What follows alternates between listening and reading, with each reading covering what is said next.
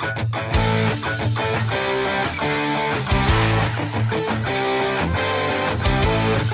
Um grande abraço para você, torcedor, em especial o torcedor do Braga. Esse é o GE Bragantino, novo podcast do Massa Bruta, com informações e análises do nosso time do GE.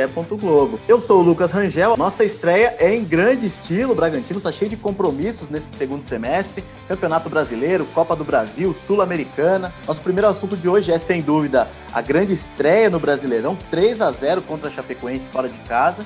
Ao meu lado estão os dois setoristas do Bragantino no GE, Carlos Santos e Danilo Sardinha. Um abraço para vocês, amigos. Prazer estar com vocês nesse novo projeto. Que estreia, hein? Vamos começar por ordem alfabética. Carlos, o que você achou dessa estreia do Braga no Brasileirão? Oi, Lucas. Oi, Sardinha. Oi, toda a torcida do, do Massa Bruta. É, acho que não tem outra forma da gente começar o nosso primeiro episódio aqui do, do GE Bragantino se não for falando da, da vitória com autoridade do, do Massa Bruta, né? É, estreou com, com 3 a 0 fora de casa sobre a Chapecoense. É, eu acho que, claro, que o adversário não é do, dos mais fortes do campeonato. A Chape está tá retornando agora para a Série A. Mas o, o time do Maurício Barbieri se impôs do início ao fim, é, dominou a partida. E acho que não só o resultado positivo, mas a atuação em si passa bastante a identidade desse time do Bragantino. Né? Tem um, um padrão de jogo bastante claro, os jogadores sabem o que, que fazer dentro do campo. Então acho que, que é um começo bastante promissor aí pro, pro Bragantino nesse Brasileirão. E aí, Danilo, o que, que você achou da estreia do Braga? É, vitória com V maiúsculo, né?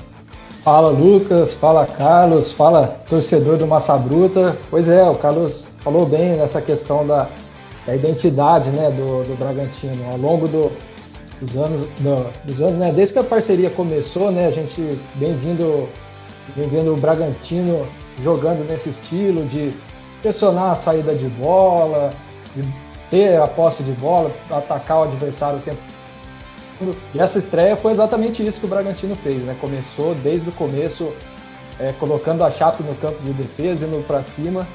Nos primeiros 20 minutos, é verdade que o Bragantino não chegou a criar muitas chances, apesar de ter posse de bola, o, o Ortiz, o Fabrício Bruno estava quase no meio campo, né, jogando ali, mas o time não conseguia criar grandes chances, assim. Mas ao mesmo tempo estava ali, estava amassando, amassando, até que quando saiu os dois gols em dois minutos, né?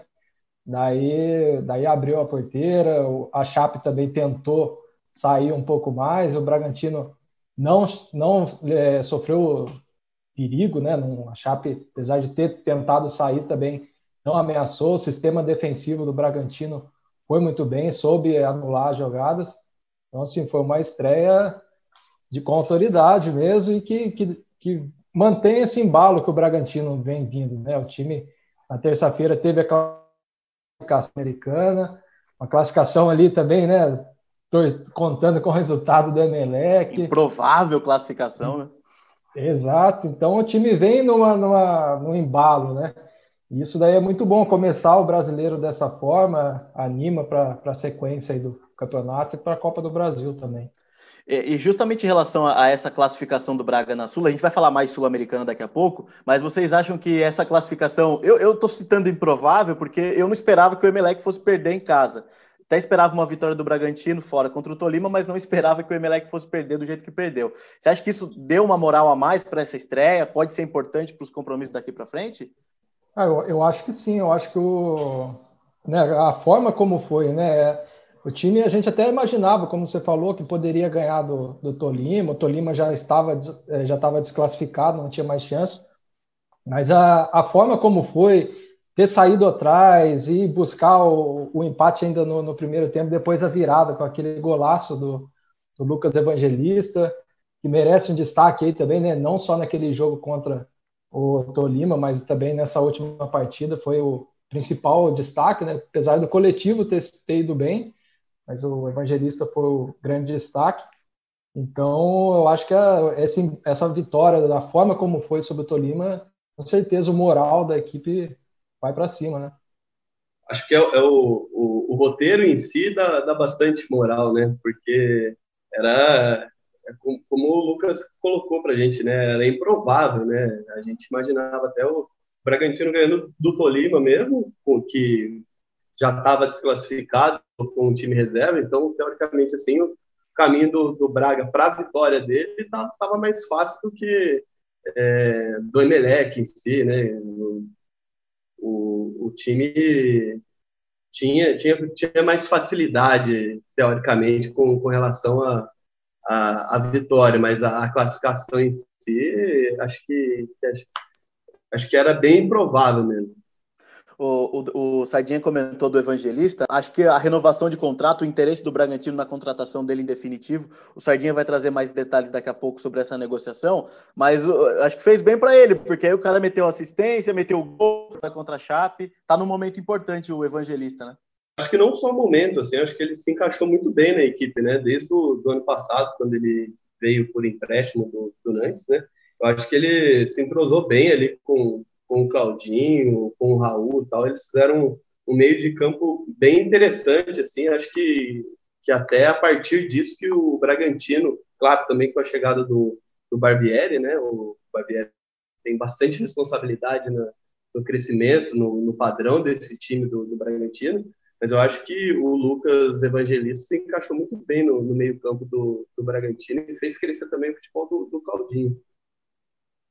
É, antes da gente pa pa passar para o próximo assunto, eu queria perguntar para vocês é, é, pelo que, que o Bragantino vai brigar esse ano. O ano passado a gente falava muito em o objetivo era não cair, né? Não vamos cair, vamos brigar para ficar na Série A, quem sabe beliscar uma vaguinha no Sul-Americana. E no segundo o time cresceu de um jeito que quase conseguiu uma vaga na Libertadores. Chegou na última rodada, poder, penúltima rodada ali, podendo beliscar uma vaguinha na Libertadores. E esse ano, o que vocês estão esperando em relação ao Brasileirão? Dá para a gente esperar, no mínimo, a classificação que ele, que ele alcançou no último Brasileirão, né? ali no meio da tabela. Acho que esse é o, é o mínimo que se espera. Mas eu acho que o Bragantino entra nesse Brasileirão para brigar por, por uma vaga aqui em Libertadores. Eu acho que o time está entrosado, né? manteve a base do, do, da última temporada, trouxe alguns reforços. Já, a forma de jogo né? tá, tá cada vez mais consolidada. Eu acho que isso aí ajuda muito né? a equipe já ter essa base, esse trabalho que vem, vem sendo construído ao longo do tempo. Então, eu acho que o time, eu vejo que a, a, a Libertadores é um sonho assim que dá para Bragantino brigar. O título, acho que ainda não é a hora ainda, que quem sabe uma Libertadores eu acho que dá. Hein? Eu acho assim, para não comprometer a gente aqui, a gente pode falar seguramente que o Bragantino briga na parte de cima da tabela. Eu acho que essa é a briga do Bragantino. É, eu acho que vai depender também do calendário, do desempenho do, do time na Sul-Americana, na Copa do Brasil, mas eu acho que é, é um time, até pelo, pelo padrão que o Danilo citou, é um time que tem condições de brigar é, até por, por Libertadores. Eu não sei se vaga direta, acho que tem bastante time bom ali no, no pelotão da frente, mas o Bragantino, especialmente no, no segundo turno da, da, última edição do Brasileiro, mostrou que pode fazer, fazer frente aos grandes, né? É, ganhou do São Paulo, que era o líder em janeiro, é, complicou a vida do Flamengo, empate em 1 a 1 quando o Flamengo vinha na crescente ali na, na reta final, deu trabalho para o Inter lá no, no Beira Rio, tudo isso na, na fase decisiva ganhou do Corinthians em Itaquera. Eu acho que, que o Bragantino tem, tem bastante condições ali de, de brigar por uma vaguinha na, na Libertadores, sim. É, eu acho que essa questão das vagas, como vocês citaram, é importante, né? Que antigamente a Libertadores a gente acostumava que era só os quatro primeiros, né? Era daí era mais difícil. Eu, eu, eu, não, eu ainda não vejo o Bragantino entre os quatro primeiros ali, uma vaga. Mas como a Libertadores tem né, tido mais vagas, o ano passado aí até o oitavo conseguiu, né? Então eu acho que ah, se for mais ou menos igual ao ano passado, o Bragantino dá para brigar ali, né? Oitavo, sexto, mais ou menos ali. Era um sonho distante há alguns anos, né? Você tinha que ficar em quarto, quinto no máximo. Agora você tem oito vagas, então dá para sonhar. Eu, eu, eu confesso que eu, eu, eu tô confiante para esse ano, justamente por causa da, da base que foi mantida, possíveis reforços que vão vir por está entrosado e eu acho que em relação a outras equipes do Campeonato Brasileiro, eu acho que dá para o Bragantino se classificar. Eu estou confiante ali, pelo menos um G8 o Bragantino é, deve ficar. É, mas vai ser um ano muito difícil, muito, muito corrido, né? Pelo menos agora nesse mês de junho, julho, por causa das competições que acontecem simultaneamente. O Bragantino tem a Copa do Brasil e a Sul-Americana. que a Copa do Brasil é o nosso próximo assunto, é, eu queria falar para vocês o seguinte: jogo depois das vitórias contra Mirassol e Luverdense, agora o adversário é o Fluminense. Primeiro jogo no Maracanã e a volta no Nabizão. O Braga fez toda uma uh, vai fazer uma preparação especial, uma logística diferente, né, para poder já ir direto para o Rio de Janeiro para enfrentar o Fluminense. É, pedreira, hein? Pedreira, porque o Fluminense, se, a gente olhar no papel, não sei a visão de vocês, mas é um time que às vezes, não, olhando no papel, não bota medo. Mas é um time que está entrosado também, que manteve a sua base, fez contratações importantes. E, e, eu acho que vai ser um baita jogo, um dos principais aí dessa, ter, dessa terceira fase. O que vocês acham? Eu acredito que realmente vai ser um confronto o, difícil. O Fluminense também né, vem numa, numa boa fase. Teve na Libertadores aquela, essa vitória contra o River Plate, fora de casa, por 3 a 1 Agora a própria estreia do Brasileirão, apesar de ter empatado com o São Paulo, o Volpe evitou uma derrota ali do São Paulo, né? O Fluminense eu estava dando uma olhada, teve 12 finalizações contra 5 do São Paulo, cinco chances claras. Então, uma equipe que também, como você falou, ela apesar de não de não tá, tá se olhar no papel, não parece ser um, um grande time, assim, né? Que, mas é uma equipe que vem embalada, assim como o Bragantino. Então, acho que vão ser duas equipes que estão vivendo uma boa fase tem tudo para ser um grande jogo mesmo. É, eu acho que vai ser uma pedreira para o Bragantino. É, acho que deu um duplo azar aí também o, o Bragantino nesse sorteio da, da Copa do Brasil. Primeiro porque pegou o Fluminense, né, que vocês já falaram aí, é um, um adversário bem embalado, bem encaixadinho, né, tá fazendo uma boa campanha na, na Libertadores.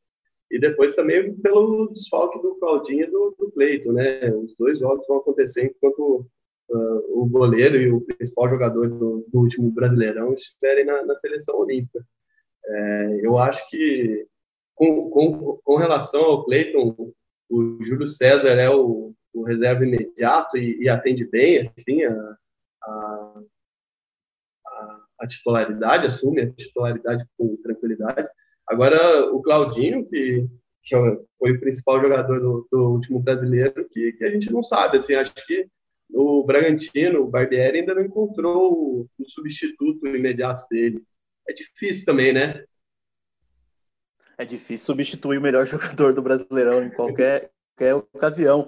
É, mas aí é, é, eu queria também uma análise de vocês em relação se não seria uma, um, um, momento do Barbieri optar novamente por aquela formação de três zagueiros, que é, ele optou em algumas partidas. Na minha opinião, eu não gostei, sinceramente. Prefiro essa formação com as linhas de quatro, com os três atacantes.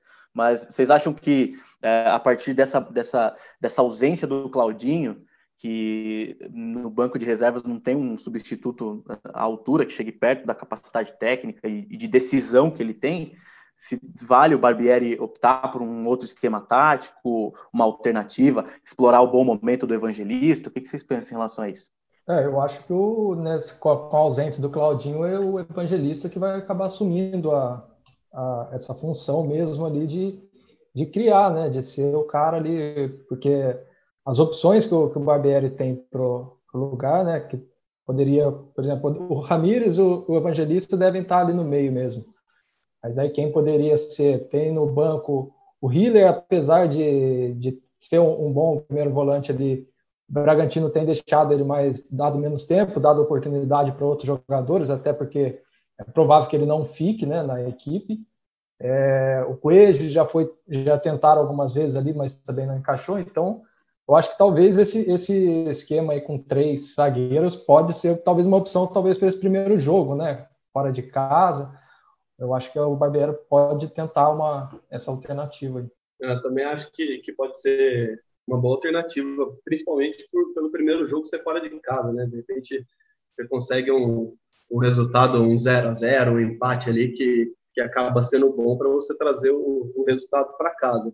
Quando o Barbieri foi questionado sobre isso na, na coletiva, ele, ele disse que, que, ainda ia avaliar, ele também prega bastante é, isso do desgaste dos jogadores por causa da, da temporada, né? Está tendo um volume de, de, jogos muito intenso e tal. Então ele falou que ainda vai avaliar e vai levar em consideração também isso, a, a parte física dos jogadores. Né? É, e o, eu acho que um empate já é um resultado a se comemorar lá no Maracanã, hein? Sim. O, o último jogo, né, na, no Brasileirão 2020, o Bragantino ganhou em casa, né, de 2 a 1 e empatou lá no, no Maracanã sem gols, né? Então, é um empate realmente seria um bom resultado para depois você vir para casa, né? Se bem que na Copa do Brasil a gente não tem mais o gol fora, né? Então, assim, é, é, eu acho que vale mais o, o, bom desempenho ou você não já perder as esperanças na primeira partida, tomar um 2, 3 a 0, algo que dificulte, e você tentar decidir em casa. Né? É, eu acho que, que para esse primeiro jogo ele deve optar por uma, uma escalação mais, mais cautelosa. Assim. Acho que, claro, não vai fugir da, das características. Acho que quando foi é, com esse esquema com três zagueiros, ele sabia que o adversário também procurava por um jogo mais físico, né, um jogo de mais contato e tal. Pode ser que, que ele opte por essa escalação com três zagueiros até para fazer um jogo com correr menos riscos para tentar decidir em casa. Eu acho que pode ser um fator que pode ser importante é explorar a velocidade do Elinho e do Arthur. Eu tenho eu não tenho gostado das atuações do Arthur, eu confesso. O Elinho, apesar dele ter se atrapalhado em alguns lances, ele terminou a partida em alta, porque foi um belo gol, mas eu acho que seria um momento interessante do Barbieri explorar, pelo menos, a velocidade desses jogadores para tentar saídas rápidas no contra-ataque, enfim, uh, puxar o time para frente para também não ficar sofrendo ali uma pressão do Fluminense. A, a gente fala bastante do, do Evangelista, né, que, que, vem com essa sequência aí, mas o, o Elinho, desde que, que voltou da, é, voltou a atuar, né? Ele teve um, tempinho fora aí por, por dores no, no calcanhar. É, ele vem muito bem, né? Eu acho que, que ele é uma da, das referências assim da, da, equipe atualmente. Ele vem jogando bem pela ponta esquerda, tá fazendo gols, né? Eu acho que, que realmente acho que o caminho passa bastante pelo Elinho, assim, na, nesse confronto contra o, o Fluminense. Principalmente porque não vai ter o Claudinho, né? Você também não tem gostado do Arthur, ou, Sardinho? Eu estou muito exigente com o camisa 7 do Braga. Ah, eu, eu, eu, concordo com a, com a sua análise. Eu acho assim, ontem, pelo menos no jogo de ontem, ele é bastante acionado, tenta agredir bastante ali pela ponta, mas a gente não vê aquela, né, aquela chance clara ali, né, de, de muita finalização para o gol, é mais a movimentação ali, a gente vê que ele dá trabalho, o Aderlan, ele com o Aderlan ali, são dois jogadores que, que se entendem ali pela direita, mas não tem gerado real, realmente muitas chances de, de perigo. Eu acho que é isso que está faltando para o pro, Arthur, um pouco mais dessa efetividade, né? De, de marcar gols, de, de gerar lances realmente de perigo, assim, apesar dele ele é, causar um medo ali na, na zaga adversária, né? Pela incomodar, né? incomodar bastante mas eu acho que está faltando um pouco mais de efetividade para ele. Que é o que o Elinho tem, tem feito ultimamente, né? O Elinho tem feito é. gol, tem dado assistência, tem, tem tabelado, tem, é, tem contribuído para as vitórias. Acho que passa pelas escolhas, né? O, eu acho que o Arthur tem, tem feito quase tudo certo, né? Mas no, no final, na, na, hora de decidir a, a jogada em si, ele acaba optando pela, pelo caminho errado, enfim. Mas eu acho que claro, a gente está tá exigindo bastante dele, mas sabe porque é, a gente exige porque sabe que ele tem potencial para responder em campo, né? Acho que talvez se ele acertar melhor a, a última tomada de decisão ali, o rendimento dele pode pode aumentar nos próximos jogos. Vamos falar agora de, de Sul-Americana. A gente comentou lá no início a classificação improvável do Bragantino, né? Um outro compromisso da equipe para esse segundo semestre. A gente ainda não sabe o adversário nas, nas, oitavas de final, mas a gente tem uma lista de possíveis adversários. Eu acho que dá para a gente projetar pelo menos alguns confrontos, é, mas na minha análise, olhando essa lista, eu já cravo que tem confronto fácil. Uh, vai, vai ter pedreira em qualquer uma das situações dessas equipes. Ó.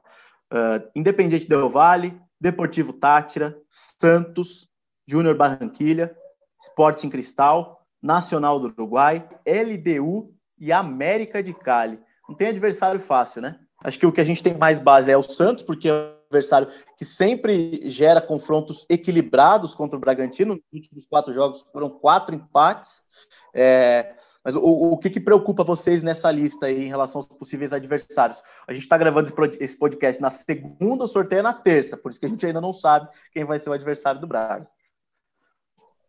É, realmente, como você falou, são, são adversários né, o Independente conquistou recentemente a, a competição, tal, nacional, tradicional. Então, assim, o Bragantino é uma equipe que, como a gente viu na primeira fase, né, na fase de grupos, foi aprendendo a, a disputar, né, pegando uma cancha aí na, na, competição, né. Teve aquela oscilada no jogo contra o Emelec fora de casa, que o time no segundo tempo simplesmente apagou, né, e também a derrota para o Tajeres em casa. Então, assim, é um, é um, são adversários realmente difíceis. O, o Bragantino tem o, esse ponto de vir é, num, num, bom momento, de estar tá se encaixando, já ter passado por essa primeira fase, viu, né, viu, sentiu a competição. Mas vamos ver, né? Os jogos devem ser em julho, né? É, vamos ver como é que vai estar a questão do, do calendário, desgaste da equipe, mas com certeza vem pedreira aí pela frente. Eu acho que também é, quando, quando a gente analisa assim, o, o próximo adversário, né, o futuro adversário do, do Bragantino na, na Sul-Americana, a gente também tem que ver como que vai ser o deslocamento, né? Aqui, time do Equador, da Venezuela, Colômbia, é, claro, é, são, são todos adversários muito complicados e acho que com esse calendário apertado aí, acho que isso acaba também influenciando bastante, assim. Num, num cenário aí de calendário apertado, de repente enfrentar o Santos, não sei, é um adversário que você já, já conhece é, um pouco melhor, né? deslocamento também é, é menor, mas pedreira por pedreira, né? Por que não? Pedreira por pedreira, vamos evitar viagem. Pelo menos cansa menos jogadores. É, mas é, é verdade, não dá para né, deixar de citar a LDU também, né? Que, que já, foi, já foi campeã da, da Libertadores, América de Cali, é, Júnior Barranquilha, né, que fez final recentemente da Sul-Americana. Então, Del Valle também, né? O Del Valle foi campeão, né? Enfim. Deportivo Tátira, que o Bragantino jogou no estádio do Tátira agora, né, contra o, contra o, o, Tolima, e foi difícil, né, porque é um gramado difícil de jogar, enfim, deu trabalho lá. É, é o Bragantino tem, tem, tem, missão, tem, é, tem uma missão difícil aí nas oitavas, é, e aí, é, já puxando para o nosso último assunto, para nossa saideira desse, desse primeiro podcast GE Bragantino, para a gente analisar o elenco do Braga, se esse elenco, se essas peças serão suficientes para o time disputar essas três frentes em alto nível. É, Sardinha, o que, que você tem de informações em relação à, à renovação de contrato, de alguns jogadores. O Escuro é, detalhou recentemente que deve fazer contratações. o que dá para a gente esperar em relação a esse elenco do Braga? Então, o Bragantino tem alguns jogadores que vencem né, o contrato de empréstimo agora no meio do ano, em 30 de, de junho. É, o Lucas Evangelista era um desses, mas o Bragantino já tá, já encaminhou a contratação, deve anunciar em breve, né, oficializar, oficializar mas já encaminhou essa contratação. O Bragantino vai pagar 1,2 milhão de euros, né, que dá um pouco mais de 7 milhões de reais. O contrato deve ser de cinco anos. É, então, o Bragantino, no caso do Lucas Evangelista, já está garantindo. Tem também o caso do Hurtado, do Coelho e do Hitler. Desses três, o Coelho é o que tem um pouco mais de chance conversando com o Atlético Tucumã e a negociação né, de, de, prorrogar o vínculo dele ou prorrogar o empréstimo mesmo. Mas o caso do Hurtado é considerado um pouco mais difícil pelo valor dele, né? Ele está avaliado em mais ou menos 5, 6 milhões de dólares. Pelo que ele tem entregado né, no, no Bragantino, né? não falando que ele é um ruim jogador, mas pelo que ele tem entregado, o valor dele, né, tá um pouco é considerado um pouco alto. Então é, é difícil o Bragantino fazer esse investimento, até pelas opções também que já tem, né, no, na posição dele. Contratou recentemente o Gabriel Novaes, é, tem o Alejandro que está voltando de, né, de lesão e, e, recuperação física, tem o Ítalo, então investir em outro jogador 5, 6 milhões de dólares é, o, Bragantino ele está achando esse valor um pouco alto. E no caso do Hiller também é difícil ele ficar pela, até pela forma como a gente vê ele já no elenco, né? Ele, o Bragantino já tem dado espaço para mais jogadores, para outros jogadores da posição, colocado mais o, o Eric Ramírez, colocado o Jadson, na, enquanto o Raul tá, tá lesionado, né? E você vê que ele já tem ficado mais no banco, isso já é um, uma, né, uma tendência que ele deve mesmo sair, não deve continuar na equipe. O Santos já demonstrou interesse na contratação do, do Hiller, então o destino dele, provavelmente no final do ano, ele deve se despedir. Tem também o, o Luan Cândido e o Luiz Felipe. O Hiller era no meio do ano, né, Sardinha? Isso, no meio do ano também, dia 30 de junho. E também 30 de junho tem o Luan Cândido e o Luiz Felipe. Mas esses, como são jogadores, o Luan Cândido né, do Leipzig, o, o Luiz Felipe do Salzburg, que são, né, as diretorias já têm um contato um pouco maior, então a, a, permanência pode ser, isso ajudar a permanência deles na equipe. E daí no final do ano tem o Elinho, tem o, o Ramires, mas esses daí o, o Bragantino deve deixar mais para o fim do ano para ver se compra ou não. E como você falou, o, o Escuro, né, recentemente deu uma entrevista à Rádio 102, é de Bragança Paulista, e, e comentou que que o time tem sim é, olhado do mercado e está estudando a contratação de, de, de mais jogadores para esse ano.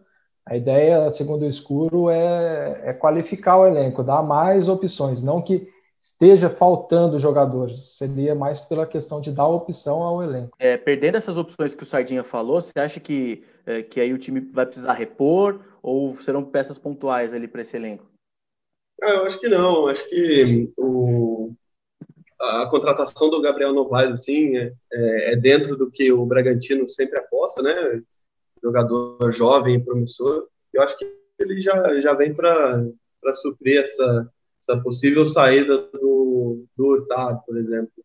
É, eu acho que, que não, acho que, que o elenco é, é, é não é do, dos mais fortes né, do, do Brasileirão, mas tem o, os 11 iniciais ali é, bem, bem entrosados, com padrão de, de jogo é, definido, e quem entra também sabe o que tem que fazer. Então, acho que o elenco do Bragantino está tá, tá bem formado. Só queria acrescentar, acho que com, com, com relação a Elinho, o próprio, a, a, tendência é que ele permaneça, né? O contrato dele só, só encerra no, no fim do ano, o contrato de empréstimo, mas o próprio pessoal do São Paulo já, já sinalizou que o Bragantino deve efetivar a compra em definitivo do, do Elinho. Vamos para os destaques finais, para a gente encerrar essa primeira edição do podcast GE Bragantino. Bate-papo legal. O Bragantino vai ter, a gente vai ter bastante assunto né, para tratar daqui para frente.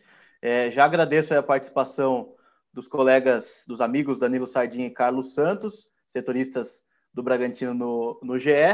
Sardinha, seu destaque final aí, eu, particularmente, estou bastante ansioso para quarta-feira. E, e, você? Eu também, estou animado para essa, essa partida, essa boa fase que o Bragantino vem, vem vindo, classificação na Sul-Americana, boa estreia.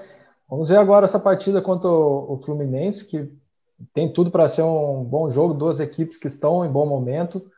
É um grande jogo aí que a gente espera e vamos na próximo podcast comentar aí como é que foi essa primeira partida, segunda também, partida do, do brasileiro, né, no final de semana contra o Bahia. No próximo aí tem bastante assunto aí para falar também. É, eu, eu, destaco o sorteio da, da Sul-Americana, que amanhã é terça-feira, né, dia, dia primeiro. É, a torcida está bastante empolgada, né, com o Bragantino na Sul-Americana, os jogadores, o time está tá aprendendo a jogar a competição com ela andando, né, então acho que, que a expectativa aí para conhecer o, o adversário do, do, Bragantino nas oitavas da Sul-Americana é, é, o meu destaque aí de encerramento. Foi, acho que foi muito legal, foi uma estreia com bastante assunto, com bastante informação. E a gente vai trazendo novidades ao longo das edições aí, né, Danilo, né, Carlos? E também conversar com torcedores, com jogadores. O Bragantino vai, vai, vai gerar muito conteúdo pra gente ainda nessa temporada. Agradeço mais uma vez a participação de vocês. É um prazer mais uma vez estar tocando esse projeto ao lado dos amigos. E é isso aí, torcedor. Vamos torcer pelo Braga aí, vamos ver o que, que, o, que, que o time vai apresentar de novidades ao longo dessa, desse segundo semestre em relação ao Campeonato Brasileiro, Copa do Brasil, Sul-Americana, para a gente poder comentar aqui também e trazer todos os detalhes. Um abraço para vocês e até o próximo podcast GE Bragantino.